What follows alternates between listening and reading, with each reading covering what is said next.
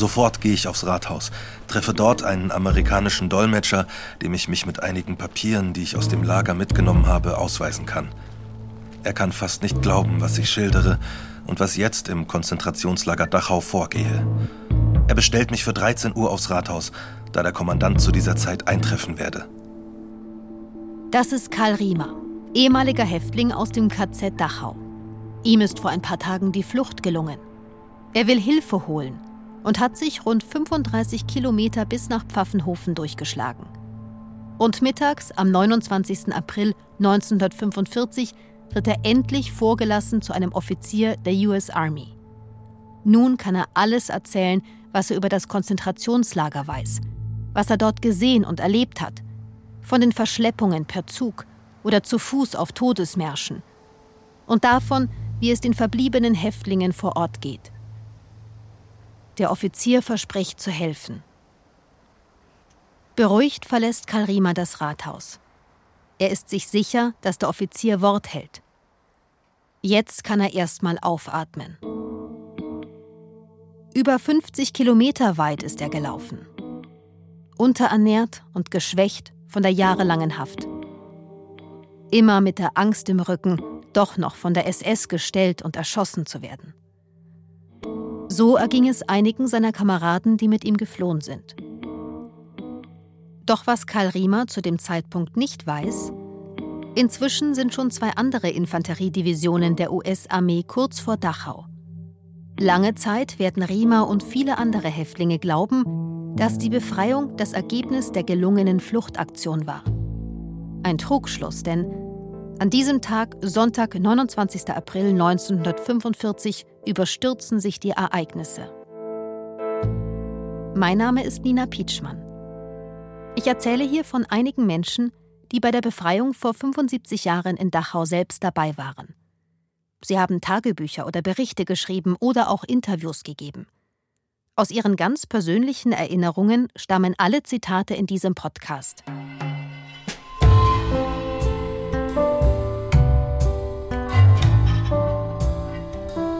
Die Befreiung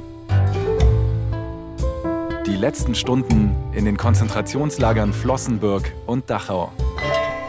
Ein Podcast von Bayern 2.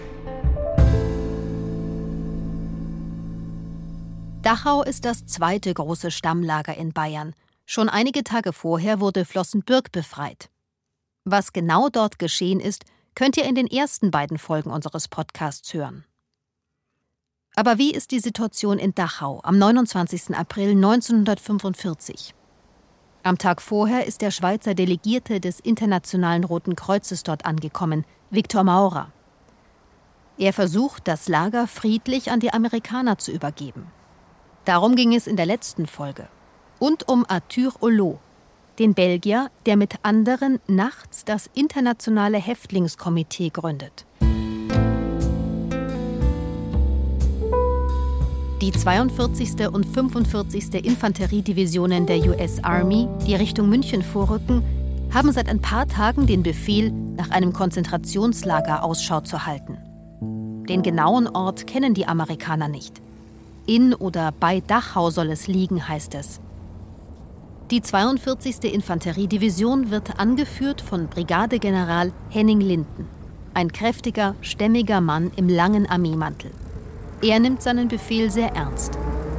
Er wird begleitet von einem Journalisten und Radioreporter Paul Levy. Er ist Belgier und spricht mehrere Sprachen.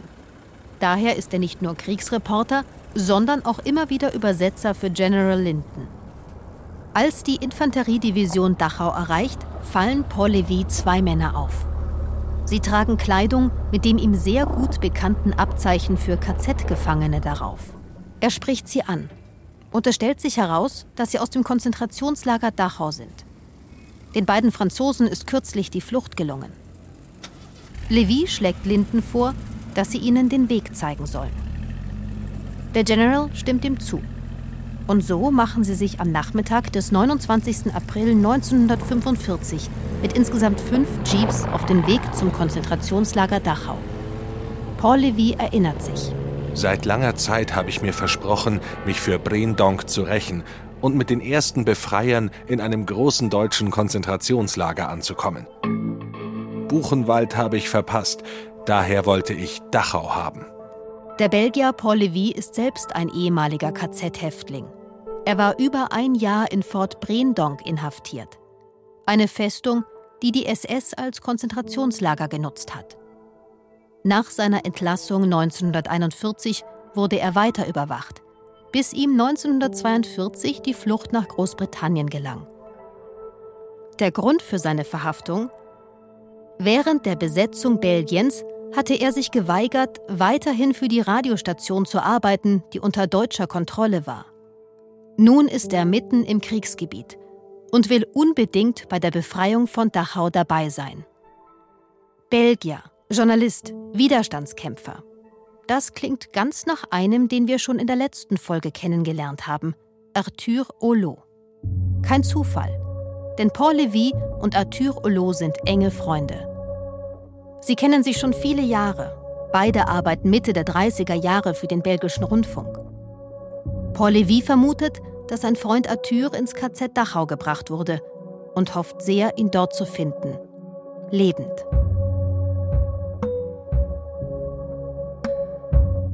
Im ersten Jeep der kleinen Kolonne sitzt der Adjutant von General Henning Linden. Es ist der junge Soldat First Lieutenant William Cowling. Er ist gerade einmal 23 Jahre alt. Zwar hat er schon wochenlange Gefechte hinter sich, doch das, was er jetzt zu Gesicht bekommt, als die Truppe das Gelände des KZ erreicht, damit hat er nicht gerechnet. Er schreibt in einem Brief an seine Eltern.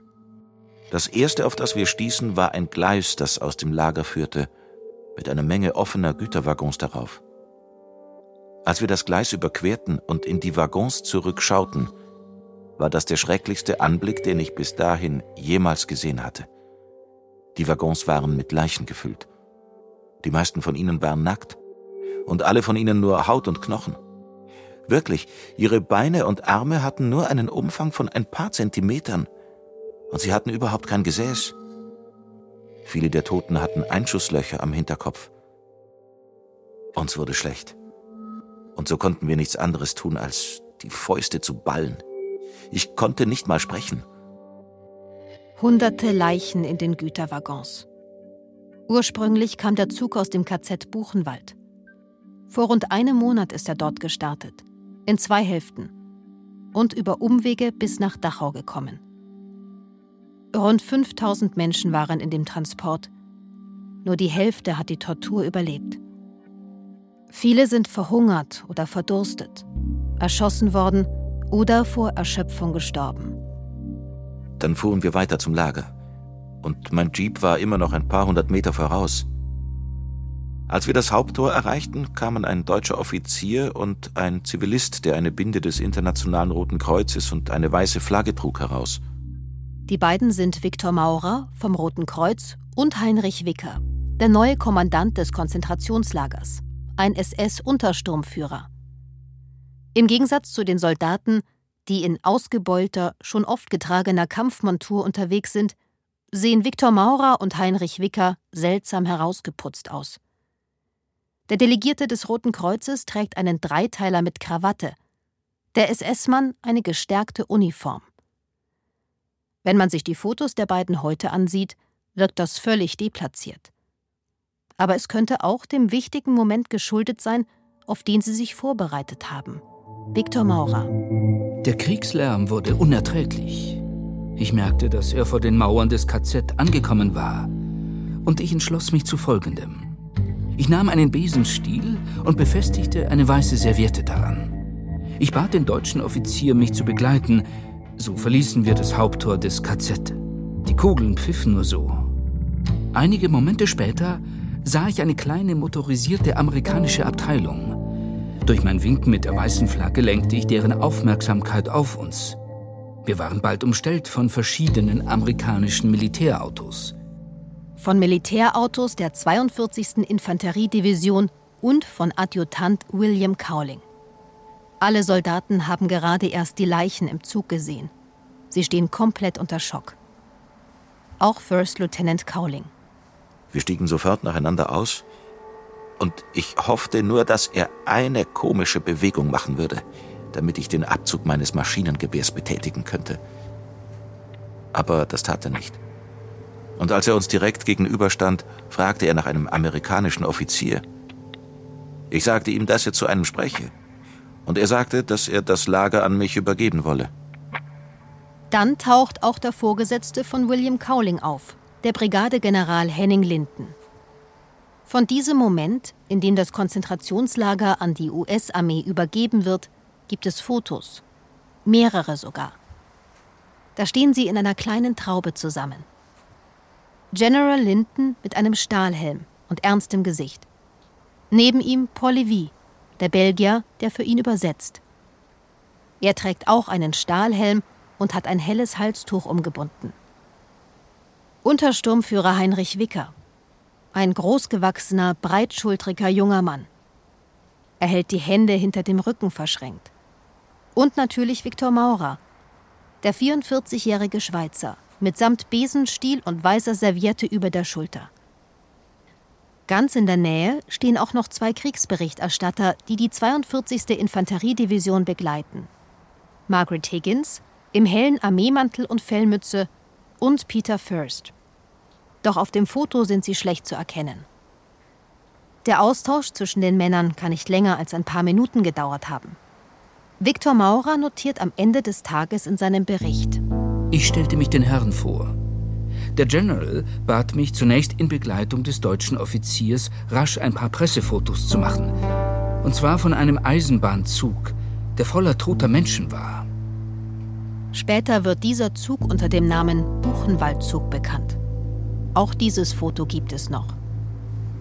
Viktor Maurer steht etwas unbeteiligt vor dem Zug. Heinrich Wicker ausdruckslos. Im offenen Waggon sieht man die Leichen. Dann passieren mehrere Dinge gleichzeitig. Denn während noch die Beweisfotos gemacht werden, geht eine kleine Gruppe von US-Soldaten hinüber zum Eingang des Häftlingslagers, das mehrere hundert Meter entfernt liegt. Das hat mehrere Gründe. Einerseits fallen plötzlich doch noch Schüsse zwischen SS-Männern auf den Wachtürmen und US-Soldaten. Und andererseits wollen die Kriegsberichterstatterin Margaret Higgins und ihr Kollege Peter First ins Lager hinein. Alleine dürfen sie das nicht, schreibt William Cowling in seinem Brief. Die Zeitungsleute sagten, dass sie ins Lager reingehen würden. Und ich bekam die Erlaubnis, zusammen mit meiner Wache mit ihnen mitzugehen, während die anderen beim General blieben. Wir gingen durch ein Tor und entdeckten einige Deutsche in einem Turm. Ich brüllte auf Deutsch, dass sie zu mir kommen sollten. Und das taten sie auch. Ich schickte sie zurück zu den Wachen und dem General, und stieg auf die Motorhaube des Jeeps der Zeitungsleute und steuerte auf das Tor zu. Noch hat keiner im Häftlingslager mitbekommen, dass die Amerikaner da sind. Zwar wissen viele seit dem Vorabend, als Viktor Maurer gekommen ist, dass ihre Gefangenschaft bald zu Ende gehen würde. Doch als William Cowling und die anderen das Lager betreten, ist es zunächst menschenleer auf dem Appellplatz. Dann kamen plötzlich Leute, wenn man sie so nennen konnte, aus allen Richtungen. Es waren dreckige, verhungerte Skelette. Und sie schrien, brüllten und weinten. Sie rannten auf uns zu und griffen nach uns, nach mir und den Zeitungsleuten, küssten unsere Hände und Füße, und alle versuchten uns zu berühren. Sie schnappten uns und warfen uns in die Luft. Und sie schrien sich dabei die Lungen raus. Es ist etwa 17 Uhr am Sonntag, den 29. April 1945. Das Konzentrationslager Dachau ist befreit.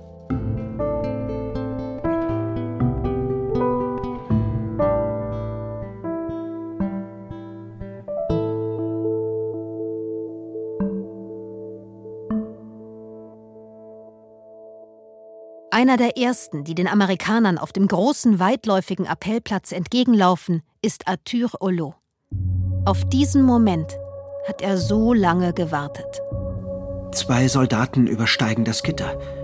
Einer fällt mir in die Arme. Ich küsse ihn, er küsst mich. Und ich bemerke, dass er eine Frau ist. Amerikanische Kriegsberichterstatterin. Der erste amerikanische Staatsbürger, der in das befreite Lager eindringt. Was dann folgt, ist Wahnsinn. Das gesamte Lager drängt sich gegen die Gitter. Die auf der anderen Seite zusammengetriebenen SS-Leute werden öffentlich verhöhnt. Wenn sie uns in die Hände fielen, würden wir sie zerreißen. Die Masse brüllt ihre Freude hinaus. Unmöglich, sie zu beruhigen. Das Wort Erleichterung kann kaum beschreiben, was Arthur Olo in diesem Moment gefühlt haben muss. Seit er in der Nacht das Internationale Häftlingskomitee mitgegründet hat, hat er die Verantwortung für das Lager und seine Mitgefangenen übernommen. Und vor dem Tor, da steht immer noch General Henning Linden mit seinem Übersetzer Paul Levy und bespricht die Details der Übergabe. Doch dann dringt der gewaltige Tumult vom Gefangenenlager zu ihnen. Paul Levy erinnert sich. In diesem Moment hielt ich es nicht mehr aus. Ich beeilte mich ins Camp zu kommen. Maschinengewehrfeuer ratterte erneut. Das ist der Augenblick, in dem die Gefangenen die Amerikaner sehen, durch die Türen ihrer Baracken brechen. Ein riesiger Lärm ertönt. Durch die Gitter sehe ich tausende Menschen wie verrückt loslaufen, sich über den ganzen Appellplatz verbreiten. Ich versuche durch das Tor zu kommen. Drinnen weinende, schreiende, Beifall klatschende Insassen, schütteln meine Hände, küssen sie. Und dann passiert es. In dem Trubel mit hunderten Leuten erblickt Arthur Olo seinen Freund. Aber welche Überraschung, welche Freude für mich. In der Gruppe um den amerikanischen General entdecke ich Paul Levy. Und plötzlich höre ich, wie mein Name gerufen wird, von einer vertrauten Stimme. Arthur Olo ist dort. Unser lieber Arthur, in seiner zebragestreiften Häftlingsuniform, trägt ein rotes Dreieck mit einem schwarzen B für die belgischen politischen Gefangenen. Er kam, um mich zu suchen. Und ihm ist es zu verdanken, dass die Kolonne den Umweg über Dachau machte, obwohl man annahm, dass dort alle Gefangenen ausgerottet wären.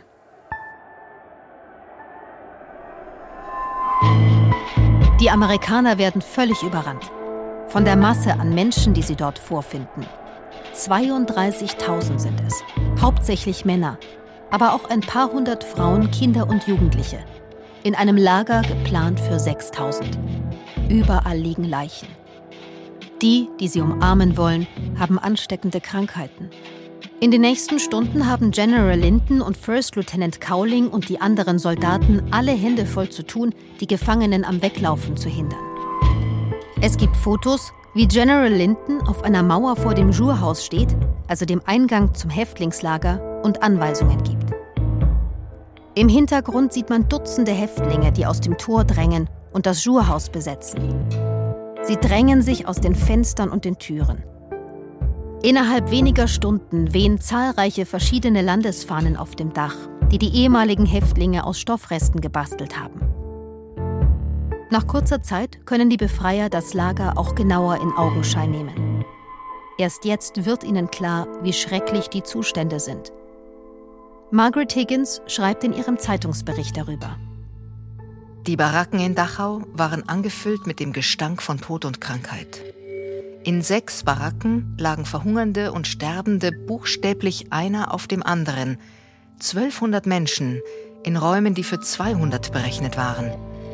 Die Toten lagen auf asphaltierten Wegen außerhalb der Baracken und andere wurden gerade hinausgetragen, während die Reporter durchgingen. An allen ausgemergelten Leichen waren die Merkmale des Verhungerns zu sehen. Viele Lebende waren so schwach, dass ihr Überleben unmöglich schien.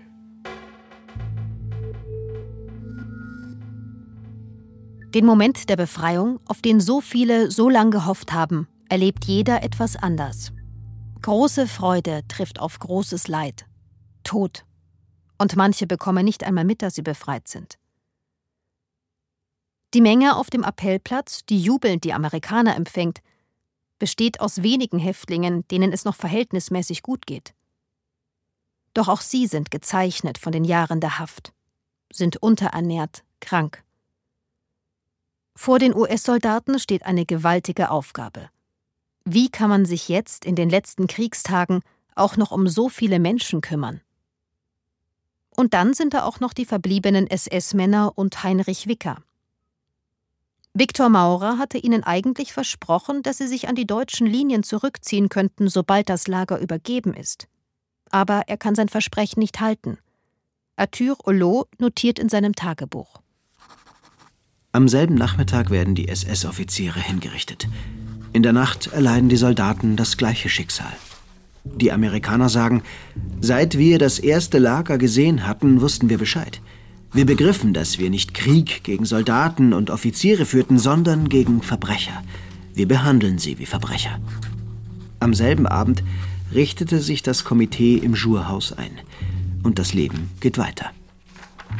Wie viele SS-Leute an diesem Tag genau erschossen werden, ist heute schwer zu rekonstruieren.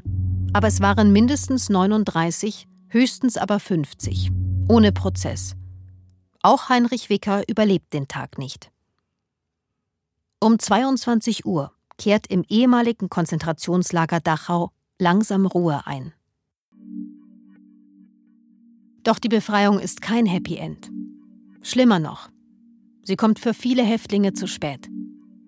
Manche überleben diesen Moment nur für ein paar Stunden oder Tage. Sie sind zu krank und zu schwach, um noch länger durchzuhalten. Und für viele wird sogar das Essen zur Lebensgefahr. Die jungen US-Soldaten sind völlig überwältigt vom Leid im Lager und teilen ihre Rationen mit den ausgehungerten Menschen. Es ist freundlich gemeint. Eine wundervolle Geste. Doch mit dieser Hilfe richten sie leider auch weiteres Unglück an.